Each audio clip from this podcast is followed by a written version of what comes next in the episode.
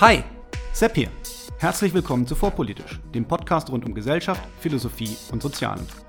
Hier bekommt ihr Shorts zu aktuellen Themen aus einem frischen Blickwinkel serviert.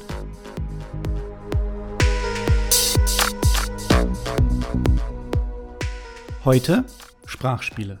Was soll das sein? Wo kommt es her? Und wer ist daran beteiligt? Am 26. Januar erschien in Zeit Online ein Artikel mit dem Titel Wer ist eine Frau? Ausgelöst wurde der Titel von der Kontroverse rund um das grüne Mitglied des Bundestages Ganserer. Als Mann mit dem Namen Markus geboren, seit 2019 in der Öffentlichkeit als Tessa bekannt. Soweit, so gut sollte man denken. Soll doch jeder und jede nach ihrer Fasson glücklich werden. Brisant wurde das Thema durch die Tatsache, dass Ganserer über einen nach dem Frauenstatut der Grünen ausschließlich Frauen vorbehaltenen Listenplatz in den Bundestag eingezogen ist. Dies ist einigen Mitgliedern der Grünen ein Dorn im Auge und wurde einer breiten Mehrheit spätestens bekannt, als sich das feministische Magazin Emma in die Debatte einschaltete. Seitdem tobt, zunächst auf den sozialen Medien, bald aber auch in den überregionalen Leitmedien, ein Streit darüber, was oder wer eigentlich eine Frau ist. Dass dieser Streit mit einer unglaublichen Vehemenz geführt wird, wird einige überrascht haben, aber wenn man bedenkt, dass es einen offensichtlichen Konflikt gibt zwischen einer Quotenregelung zur Förderung vermeintlich benachteiligter Gruppen und der Möglichkeit, sich selbst dieser Gruppe zuzuordnen, so kann verständlich werden, dass es hier auch um Macht und Deutungshoheit geht. Von philosophischem Interesse wird das Thema deshalb, weil es Teil eines Trends ist, der sich an verschiedenen Stellen beobachten lässt, nämlich, dass Begriffe in der Öffentlichkeit immer wieder mit Bedeutungen verwendet werden, die nicht dem entsprechen, was Otto Normalverbraucher erwartet oder dass Begriffe aktiv umbenannt werden sollen. So hat etwa die grüne Familienministerin Anne Spiegel angeregt, statt Stiefvater und Stiefmutter doch lieber den weniger negativ konnotierten Begriff Bonuseltern bzw. Bonusvater oder Bonusmutter zu verwenden. Ebenso möchte ich an den Streit aus dem letzten Jahr zwischen Dieter Nuhr und Alice Hasters erinnern, der im Prinzip auf die Verwendung verschiedener Definitionen des Wortes Rassismus zurückzuführen ist. Hier nur der Verweis auf Staffel 1, Episode 5 mit dem Titel Antirassismus. Was mich seitdem umtreibt, ist die Frage, was das praktisch heißt und wem Sprache eigentlich gehört. Wobei das eine falsch gestellte Frage ist, da Sprache natürlich niemandem gehört. Wie wissen wir dann aber eigentlich, was ein Wort bedeutet, beziehungsweise wie wird festgelegt, was ein Wort bedeutet? Bei der Suche nach einer Antwort bin ich auf die Idee des Sprachspiels gestoßen, welches der Philosoph Ludwig Wittgenstein, geboren 1889, gestorben 1951, im philosophischen Diskurs etabliert hat. Wittgensteins Einsicht war, dass das Sprechen der Sprache ein Teil einer Tätigkeit oder einer Lebensform ist. Als solcher ist Sprache nicht ohne diesen nichtsprachlichen Kontext verständlich, ja hat gar keine Bedeutung losgelöst von diesem Kontext, die in einem Wort als einer bestimmten Lautäußerung liegen würde. Was ist damit gemeint? Im Prinzip geht es darum, dass Sprache eine Funktion erfüllt und die Bedeutung des Gesagten nicht ohne den Kontext seiner Verwendung verstanden werden kann. Die Äußerung ich habe Hunger etwa kann, je nach Kontext, sehr unterschiedlich interpretiert werden. Es könnte zum Beispiel sein, dass ich lediglich meinem inneren Empfinden, das mein Magen grummelt, Ausdruck geben will, damit mein Umfeld weiß, dass ich mich so fühle. Genauso gut könnte es aber auch sein, dass ich mit jemandem im Auto unterwegs bin und dem Fahrer damit signalisieren will, bitte fahr bei der nächsten Gelegenheit raus, ich möchte etwas essen. Von einem Kind geäußert könnte derselbe Satz auch bedeuten, liebes Elternteil, bereite mir bitte etwas zu essen zu. Oder, wenn es meine Aufgabe gewesen wäre, einzukaufen und ich dies nicht getan habe, so könnte darin eine Beschwerde liegen, dass ich eben genau dieser Aufgabe nicht nachgekommen bin. Der Kontext der Äußerung ist also wichtig, um die Bedeutung des Geäußerten richtig zu erfassen. Speziell, wenn man an Witze und Sarkasmus denkt, geht dies sogar so weit, dass mit einer Aussage genau das Gegenteil dessen gemeint sein kann, was ein Satz auf den ersten Blick aussagt. Ein Beispiel dafür könnte etwa die Äußerung sehr witzig nach einem schlechten Witz sein, da diese ja genau zum Ausdruck bringen will, dass etwas eben überhaupt nicht witzig war.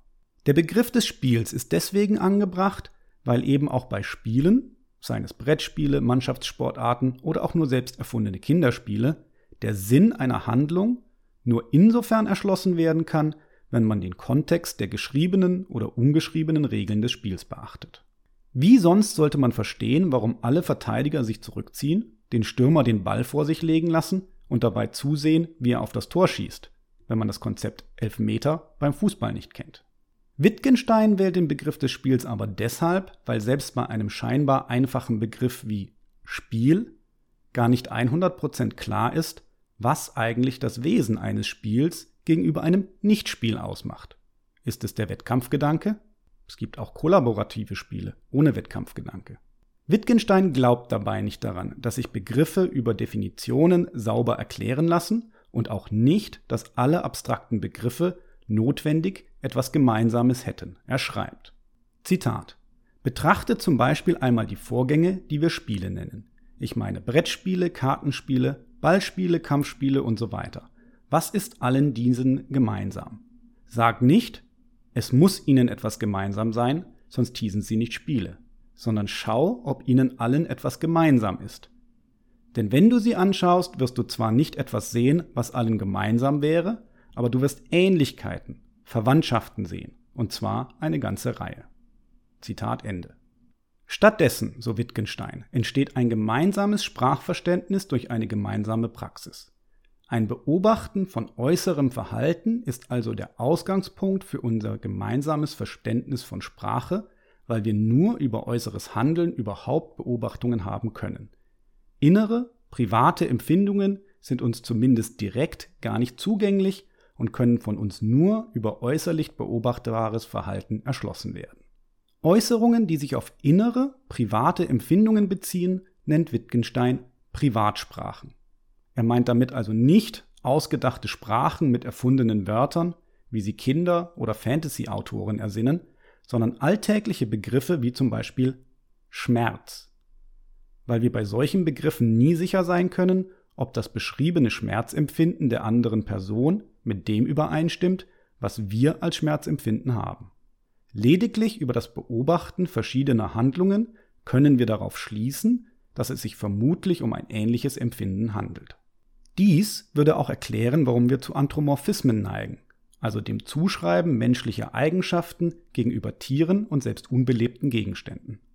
Unser Gehirn ist so darauf gepolt, Anzeichen für den äußeren Ausdruck innerer Zustände zu finden, dass wir gewissermaßen gar nicht anders können, als den Blick unseres Hundes als schuldbewusst zu interpretieren, wobei wir natürlich weder wissen, ob der Hund sich in diesem Moment tatsächlich irgendeiner Schuld bewusst ist, noch ob Hunde überhaupt in der Lage sind, ein abstraktes Konzept wie Schuld zu empfinden. Kehren wir aber zurück zum Sprachspiel und zur Frage, wem Sprache gehört. Wer legt fest, was mit dem Begriff Frau bezeichnet werden sollte? Diejenigen, vermutlich die Mehrzahl der Sprecher des Deutschen, die der Meinung sind, dass der Begriff Frau an eine körperliche Realität gebunden ist und eine Person mit Penis und funktionierender Spermienproduktion Mann genannt wird, wobei sich die Kategorien Mann und Frau gegenseitig ausschließen? Oder diejenigen, die meinen, dass Frau ist, wer sich als Frau fühlt und dass es niemandem zusteht, für eine andere Person festzulegen, ob diese Mann oder Frau sei. Folgt man Wittgenstein, so kann die Antwort nur heißen, weder noch. Da es sich bei Sprache um eine gemeinsame Praxis handelt, können wir auch nur gemeinsam aushandeln, wovon wir sprechen und welche Bedeutungen Begriffen zukommen. Ich möchte das Bild des Spiels nicht überstrapazieren, aber es scheint mir, als wäre auch in dieser Hinsicht der Begriff Sprachspiel ganz gut gewählt. Wenn wir nämlich einmal entschieden haben, zum Beispiel Fußball zu spielen, so bringt dies mit sich einiges an Einschränkungen und Regeln, ohne die wir etwas anderes, aber eben nicht mehr Fußball spielen würden. Wir spielen eben genau dann Fußball, wenn wir uns an die Regeln dieses Spiels halten, und die sehen eben vor, dass außer dem Torwart kein Feldspieler den Ball mit der Hand spielen darf. Greift sich ein Spieler den Ball mit beiden Händen und rennt damit los, so verletzt er die Regeln des Spiels. Ist die Person daran interessiert, das Spiel weiterzuspielen, so wird es zum Freistoß kommen. Der Regelverstoß wird geahndet und wir kehren zu den bekannten Regeln zurück, etwas, das im Spiel namens Fußball vorgesehen ist. Ist die Person jedoch nicht daran interessiert weiterzuspielen, So kann sie den Ball weiterhin in den Händen halten und effektiv das Spiel für alle anderen Beteiligten ruinieren. Bei mangelnder Kooperationsbereitschaft gibt es kein gemeinsames Spiel. Auch dies scheint mir analog zu Sprachspielen, wo Aktivisten die Wörter bewusst und neuartig auf Weisen verwenden, die der Mehrheit der Sprecher unvertraut sind, eine effektive Kommunikation unterbinden und Missverständnisse provozieren können. Man könnte ihnen also vorwerfen, dass sie bewusst das Sprachverständnis aller zu ruinieren suchen.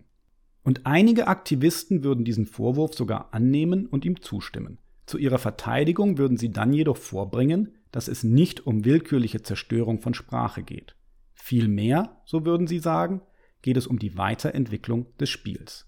Denn unabhängig davon, ob Wittgenstein die Spielanalogie so weit treiben wollte oder nicht, Spiele und deren Regeln können sich ja ebenfalls ändern und sind nicht für alle Zeiten in Stein gemeißelt. So soll das Spiel Rugby ja aus genauso einer Situation, wie zuvor von mir geschildert, entstanden sein. Angeblich nahm 1823 der Schüler William Webb Ellis bei einem Fußballspiel den Ball in die Hand und aus dem daraus entstehenden Gerangel wurde anschließend das Spiel Rugby. Wir sehen also, dass Änderungen im zeitlichen Fluss für das Konzept des Sprachspiels auch kein Problem darstellen und so ganz im Gegenteil ein Mechanismus erläutert wird, wie Sprache sich im Laufe der Zeit wandelt. Was also bleibt? Wir können festhalten, dass Sprache natürlich niemandem gehört, dass eine gemeinsame Praxis selbstverständlich nur gemeinsam verhandelt werden kann und dass sich Sprache im Laufe der Zeit wandelt. Wir können aber auch festhalten, dass Kommunikation erschwert oder gar verunmöglicht wird, wenn Menschen, wissentlich oder unwissentlich, in unterschiedlichen Sprachspielen unterwegs sind. Es ist also vielleicht verwunderlich, aber keineswegs problematisch, wenn eingangs erwähntes Mitglied des Bundestages Ganserer in der Taz wissen lässt, dass, Zitat, ein Penis nicht per se ein männliches Geschlechtsorgan ist, Zitat Ende. Ganserer und Teile der Grünen Partei leben schlicht in einem anderen Sprachspiel als die große Mehrheit der Sprecher der deutschen Sprache, bei dem Kinder ab drei Jahren üblicherweise kompetent die gemeingebräuchliche Bedeutung der Begriffe Mann und Frau erlernen, die eben gerade an die Rolle der Geschlechter im Reproduktionsprozess geknüpft ist. In diesem Sinne hoffe ich, etwas über die Intersubjektivität von Sprache aufgeklärt zu haben, auf das wir kompetenter kommunizieren und niemand gezwungen wird, Rugby statt Fußball zu spielen.